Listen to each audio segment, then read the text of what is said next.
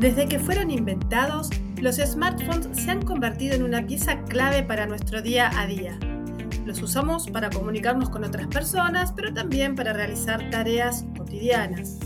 En América Latina, la GCMA estima que los teléfonos inteligentes tendrán un 80% de penetración del mercado en el año 2025.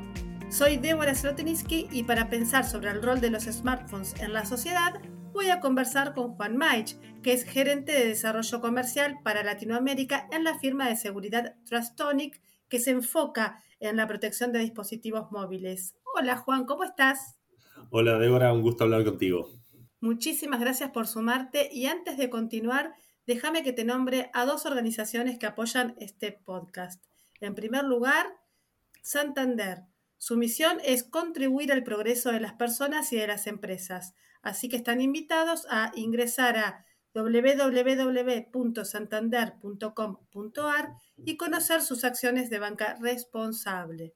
Por otro lado, tenemos a la Universidad Siglo XXI que ofrece el certificado en Community Management para aprender a gestionar marcas en redes sociales, seguir sus métricas y optimizar sus estrategias, acciones y resultados.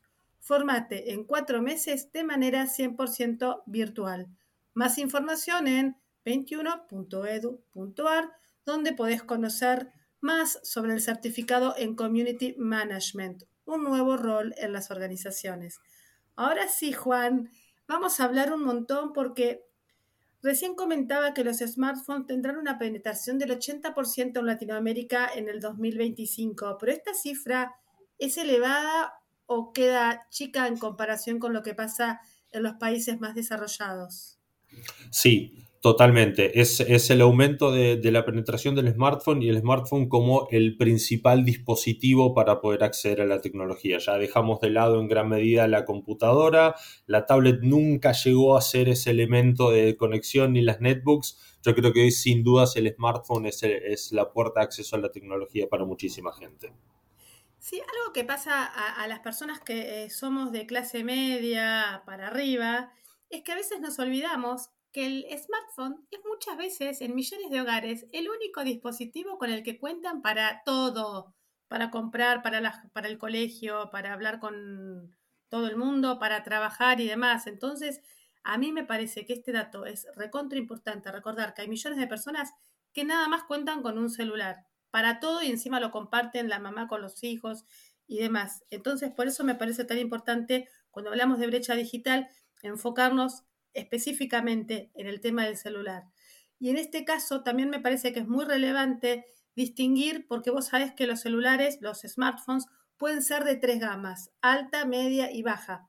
Entonces, te pregunto, el hecho de que un montón de personas tengan como único mm, dispositivo para acceder a Internet sea un smartphone y encima sea de gama baja, no es como que de todos modos está un poco limitado o, no porque funciones más, funciones menos, tiene acceso a Internet igual. No, totalmente de acuerdo con, ese punto. Eh, la realidad es que los smartphones no solo, yo te sumaría un, eje más, que es no solo la gama, sino la antigüedad del smartphone, porque hace un tiempo un smartphone duraba, cuando era el StarTAC, duraba cinco años y no había problema. Después se desarrollaron mucho y pasaron a durar un año y lo tenías que cambiar. Y hoy volvimos de vuelta para atrás con eso porque los smartphones se desarrollaron tan rápido que hoy duran mucho tiempo. Entonces, ¿qué es lo bueno que tiene esto? Es hoy un día te puedes comprar un smartphone nuevo de gama alta, media o baja, pero también te puedes comprar un smartphone de hace cinco años de gama media, alta o baja. Y eso tiene una curva de depreciación. Entonces, hoy hay muchas familias que acceden a un teléfono que por ahí fue de gama alta hace cinco años y sigue siendo un dispositivo de muy buena calidad. Eh, entonces, sí hay, hay totalmente que tener en cuenta eso y el mercado de dispositivos usados es en muchos casos la puerta de acceso para muchísima gente. Eh, porque no es, no es un equipo que se tuvieron que comprar, es un equipo que se regaló Y adicionalmente los, los, smartphones tienen una particularidad que no tienen mucho valor de reventa, por más de uno que uno crea, los demás de la gama más alta sí mantienen el valor, pero los de gamas medias en general no. Entonces la gente los compra y luego no los quiere vender porque dice no tiene sentido y se los quedan en un cajón. Entonces, esos sí son equipos que tendrían mucho potencial para generar un desarrollo en la brecha digital. Es decir, equipos que, entre comillas, pensamos que no tienen valor. Sí, estaba leyendo un reporte de la GCMA que tiene unos datos bárbaros y uno que me pareció súper relevante y por eso lo quiero destacar es que esta asociación lo que dice es que el 93% del territorio de América Latina tiene cobertura móvil, o sea que no es un problema de que la gente está desconectada porque vive en el medio de no sé qué donde no hay señal, sino que el problema es acceder al dispositivo. Totalmente de acuerdo, es el, las redes están construidas y salvo casos muy rurales en general hay cobertura, o sea fija o sea móvil. Eh, y bueno, obviamente también hay desarrollos hoy en día de satélites que ya habrán escuchado que también van a, van a dar cobertura muy, muy amplia de red pero faltan todavía dos grandes ingredientes para que la gente pueda acceder. El poder económico para comprar el dispositivo o para pagar el servicio y después literalmente la, posibilidad de poder acceder, es decir, la educación digital de la gente que esto muchas veces no afecta simplemente por nivel socioeconómico, sino puede afectar por edad. Nos ha pasado a todos, nuestros padres nos piden ayuda para poder hacer un trámite digital. Eso también es parte de la brecha digital. Y cuando nos vamos al otro extremo total de la pirámide, una persona que hoy no sabe leer o escribir puede usar un smartphone. Es decir, eso son cosas importantes. Uno lo piensa cuando le da una tablet a un chico que no sabe leer o escribir y puede jugar. Bueno, hoy podemos darle una gran ayuda a una persona que no tiene acceso a recursos de educación y que sí podría usar un smartphone para acceder al mundo eh, social, por decirlo de alguna manera. Sí, y ahora que lo decís, también hay eh, bastantes regulaciones, no en América Latina, sí en Estados Unidos y después va a venir para acá seguramente, de una especie de obligatoriedad de que los websites y las aplicaciones sean accesibles para las personas con distintas discapacidades.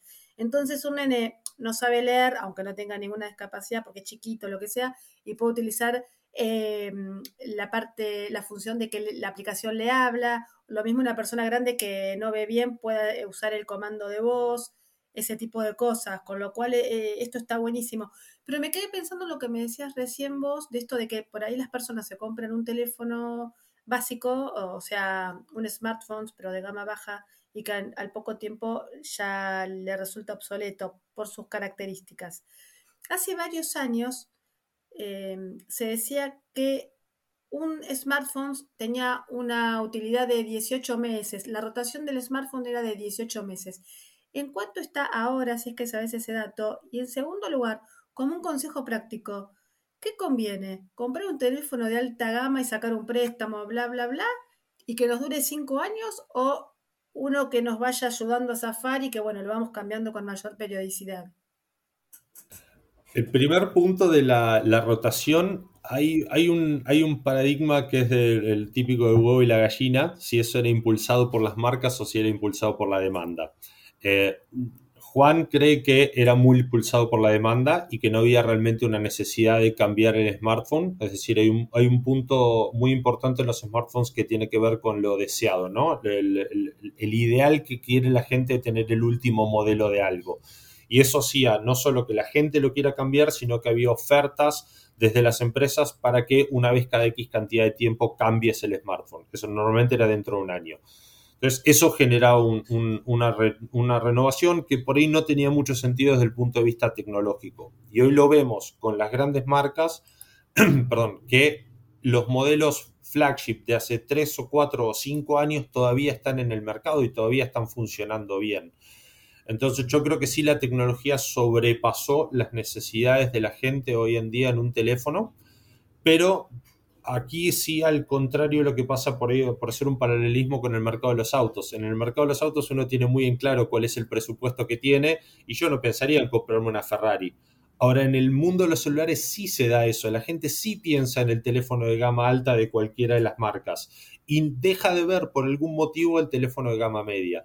Eh, yo en mi vida, como haciendo desarrollo de, smartphones dentro de una telefónica, tuve teléfonos de gama alta, de gama media, de gama baja, y la realidad es que yo creo que para el gran, la gran mayoría de la sociedad, un smartphone de gama media es más que suficiente.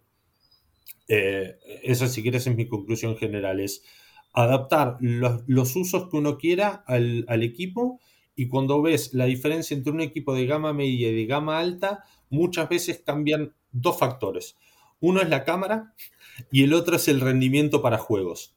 Eso es en general, en mi experiencia, lo que cambia entre un equipo de gama media y gama alta. Entonces, de vuelta, para la gran mayoría de la población, un equipo de gama media es más que suficiente. Y estábamos hablando de la importancia de que todo el mundo tenga un celular.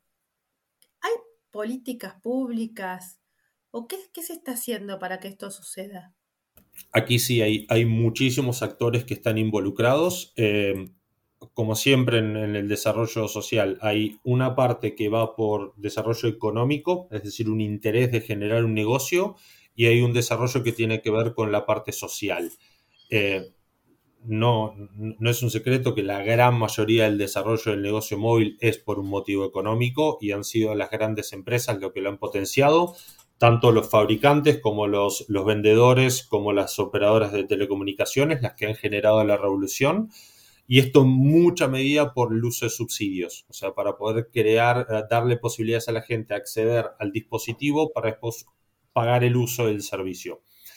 Eh, desde los gobiernos, creo que uno de los puntos más rápidos y más eh, frescos que tenemos todos fue la pandemia, es decir, poder darle acceso a la gente durante la pandemia a un servicio móvil o a un dispositivo fue un gran cambio a nivel regulatorio y que creo que fue el primer paso para que muchos países se den cuenta que el servicio tiene que ser universal y básico, es decir, que todos tenemos que poder acceder a Internet como accedemos al gas, a la luz o al agua.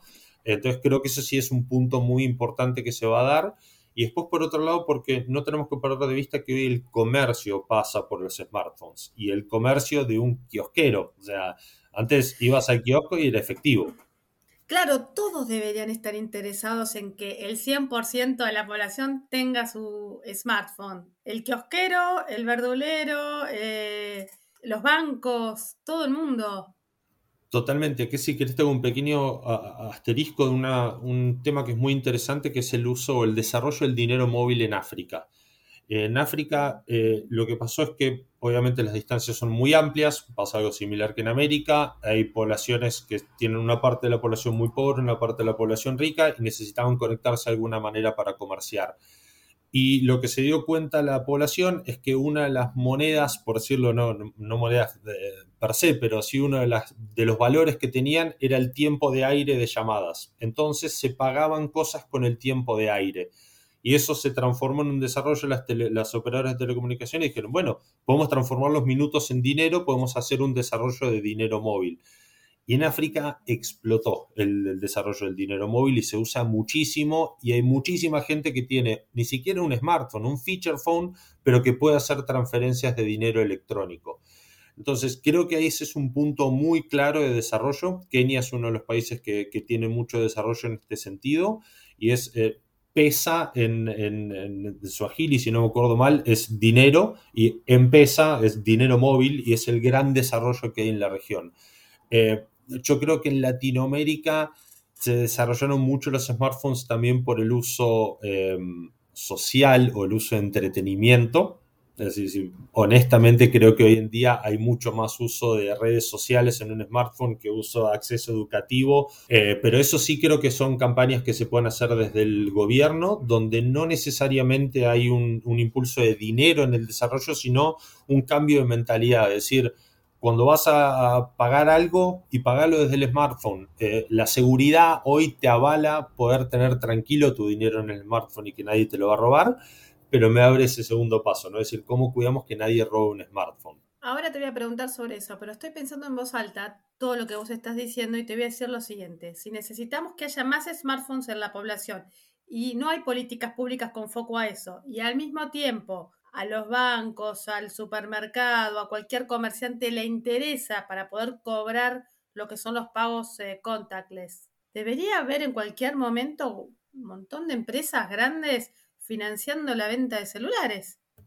Sí y no. Eh, ¿Por qué sí y no? Sí, porque la oportunidad de negocio está y el desarrollo hasta ahora en gran medida fue por negocio. De vuelta, esto de las operadoras que subsidiaban el smartphone. Que no está mal, ¿eh? No, no, no, no, Son negocios, está perfecto. No, de ninguna manera es, eh, lo, lo, tenemos que asociar con eso como algo que está mal. Es como decir vender zapatillas está mal. No, es sí creo que es el desarrollo principalmente fue privado hasta el momento y creo que sí hay un gran espacio para que hoy en día el gobierno pueda entrar a los lugares en los cuales a una empresa no le es rentable y eso simplemente frena el, desarrollo. Las redes, por, por ir un paso atrás, las redes las construyeron las empresas de telecomunicaciones siempre que fueron rentables. Cuando dejan de ser rentables, tiene sentido que entre una empresa o el gobierno. Y en el caso de Argentina, uno de los puntos claves en eso era el cruce a la isla de Tierra del Fuego. ¿Quién hacía ese cableado? Porque era muy caro y había. Bueno, es una discusión que se da en ese tipo de momentos en un pueblo que simplemente esté a 300 kilómetros de la capital de, de una provincia, ya puede ser motivo para no conectarlo. Los dispositivos ahora tienen un caso que yo creo que se complican dos puntos en el, desarrollo. Uno es quién asume ese costo, básicamente, eh, y el otro punto es que también cuando empezás a bajar en el nivel socioeconómico, que es en general donde está la brecha digital, se da un punto que muchas veces no se tiene tan en cuenta de por qué la gente no tiene smartphones, y es que el smartphone se roba, y se roba mucho. Eh, Argentina lo vemos clarísimo en la calle, en el subte, en el colectivo, en todos lados. ¿A quién no le han robado un celular? A mí ya me robaron varios. Exactamente. Y eso, cuanta más información o más eh, datos personales le incluyas al celular, más complicado es. Entonces, sí creo que ahí hay un punto que es importantísimo porque, de vuelta, nosotros tenemos, venimos de resumiendo 10 años de venta de smartphones, de los cuales si los cambiamos por hacer en promedio cada 3 años, cada uno de nosotros tiene 3 smartphones, de los cuales uno probablemente esté en un cajón. Entonces, ese smartphone podría ir a otra persona y podría ser un desarrollo. Yo no creo que sea necesariamente hacer un desarrollo de venta de nuevos equipos para, para cubrir la brecha digital. Y por otro lado, sí es necesario que se elimine lo más posible el robo de smartphones.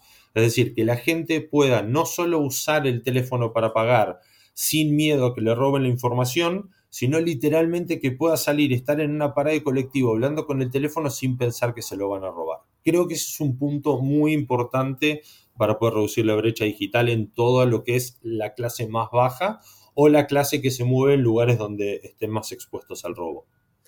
Ahora, yo sé que ustedes tienen un producto, un servicio que permite a cualquier empresa vender un celular en un montón de cuotas, ¿no?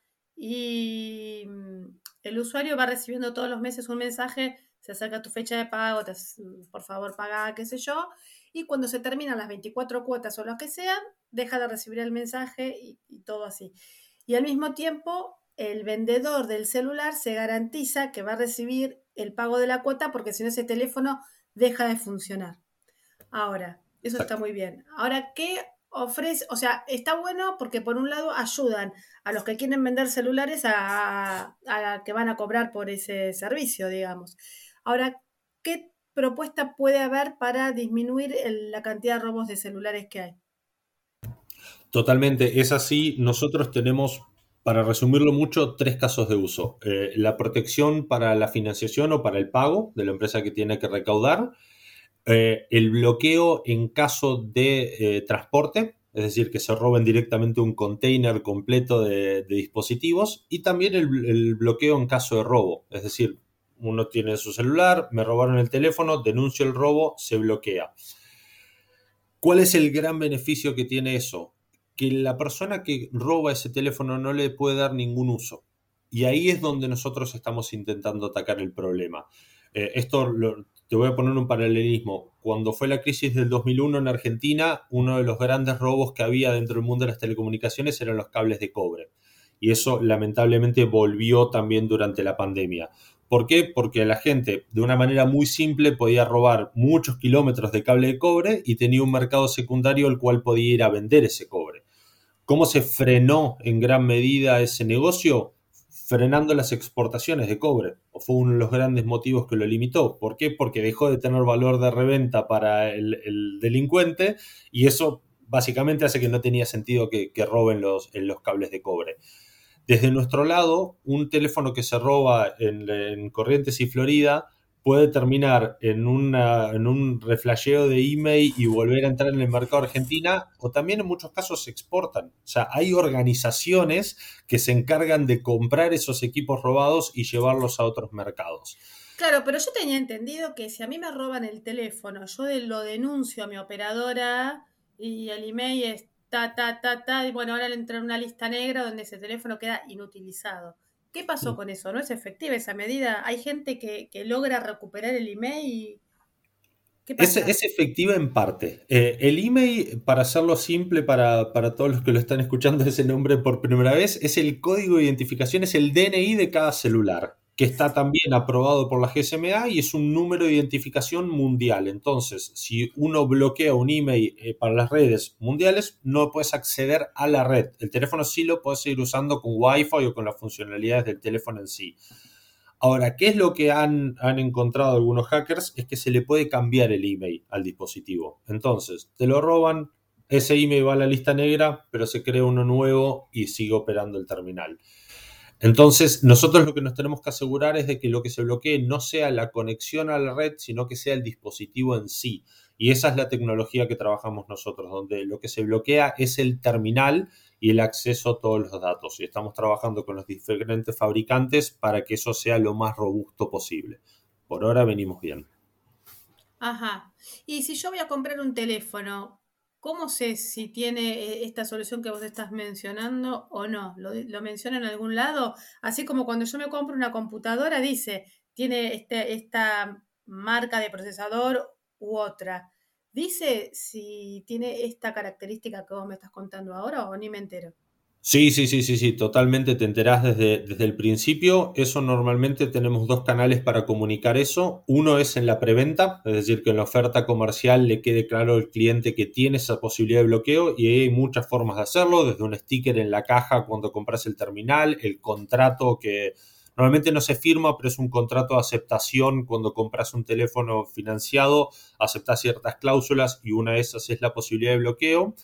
Y adicionalmente nuestra plataforma, cuando el cliente enciende el terminal por primera vez y hace la configuración inicial, también recibe un mensaje avisándole que va a tener ese, esa posibilidad de gestión o de bloqueo. Y lo que tenemos también nosotros dentro de la vida útil del cliente es que antes de cada factura tenga notificaciones de recordatorio, porque lo que intentamos nosotros evitar es que deje de pagar. Es decir, lo ideal es que pague todas las facturas en término y eso lo hacemos mandando mensajería un par de días antes del vencimiento para recordar que el cliente realice el pago. Si se venció la factura, hay de nuevo recordatorios hasta que se llega a la instancia de, bloqueo.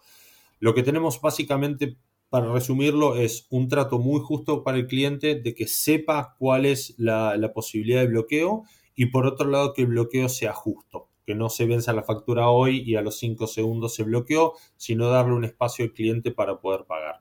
¿Pensás que va a disminuir el robo de dispositivos o vamos a tener que acostumbrarnos a convivir con esto? Yo creo que se puede reducir, sin dudas podemos eh, aplicar medidas para que, se, para que se bajen los robos. Esto es, es, claramente una de esas, es decir, si, un, si una persona roba un terminal y ese terminal no le sirve, no tiene valor de reventa, es muy drástica la caída. Ahora, también hay una realidad. Tenemos que instalarle este tipo de soluciones a todos los smartphones para que eso tenga sentido. Entonces, lo hay, eh, el, uso es posible, la implementación es, eh, es, el gran debate de cómo poder hacerlo. pero sí creo que es algo que se puede hacer. Lo que sí creo que es imposible es poner cámaras de seguridad en todos lados para evitar que se robe habrán ido a algún evento masivo donde simplemente tener el teléfono en el bolsillo es un riesgo. Entonces, eh, evitar el robo en la práctica creo que es imposible, evitar la reventa o evitar el valor que tiene para un delincuente robar un terminal sí es posible. ¿Y hasta cuándo vamos a seguir hablando de la importancia de disminuir la brecha digital? ¿Va a llegar un momento que este ya no tenga que ser una asignatura pendiente? Yo creo que mientras haya desarrollos tecnológicos va a haber brecha digital. O sea, desde la revolución industrial para acá o desde el uso de, herramientas manuales hasta acá hubo brecha digital. Hoy tiene un nombre más, eh, más marketinero, pero yo creo que es una brecha con la tecnología realmente en la práctica y esa, esa brecha siempre va a existir y siempre la vamos a tener que intentar eh, solventar. No, y algo súper importante que vos también mencionaste hacia el pasar, es que vos le podés dar el mejor teléfono del mundo a una persona, pero si no tiene las habilidades para saber utilizarlo, de poco le va a servir.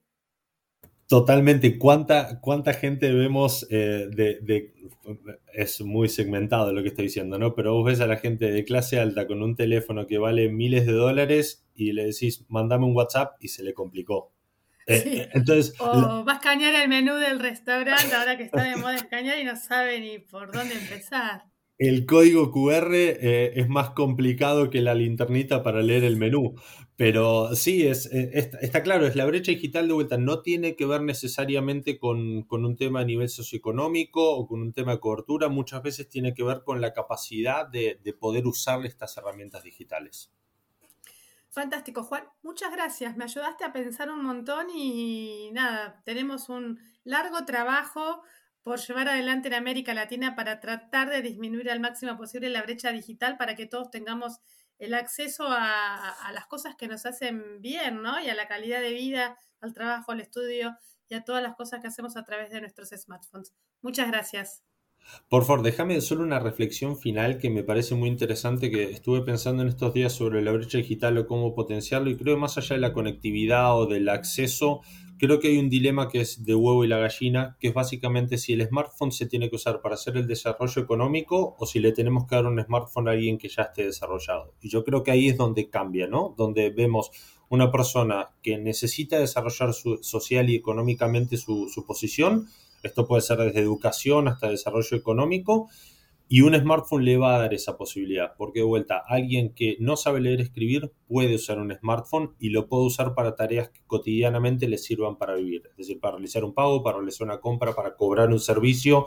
Yo creo que darle smartphones a muchísima gente es algo que se puede hacer y de vuelta, con equipos no necesariamente nuevos se puede recuperar un montón de equipos usados que el valor perceptivo es muy bajo y esos equipos reinyectarlos a, a la sociedad.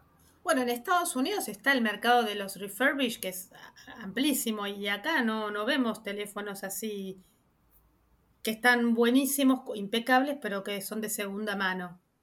Totalmente. Acá hay todavía mucho desarrollo de ese negocio que creo que es posible. Bueno, obviamente los, eh, los grandes marketplaces digitales están haciendo un, un gran uso de esa, de esa compra-venta de equipos usados creo que de vuelta, hoy un, smartphone que te puede durar 5 o 6 años tiene una vida útil muchísimo más larga de la que le damos nosotros habitualmente. Tenemos para seguir hablando mucho más, lo dejamos para otro episodio. Muchas gracias Juan, que tengas una linda semana. Muchísimas gracias igualmente, Dora.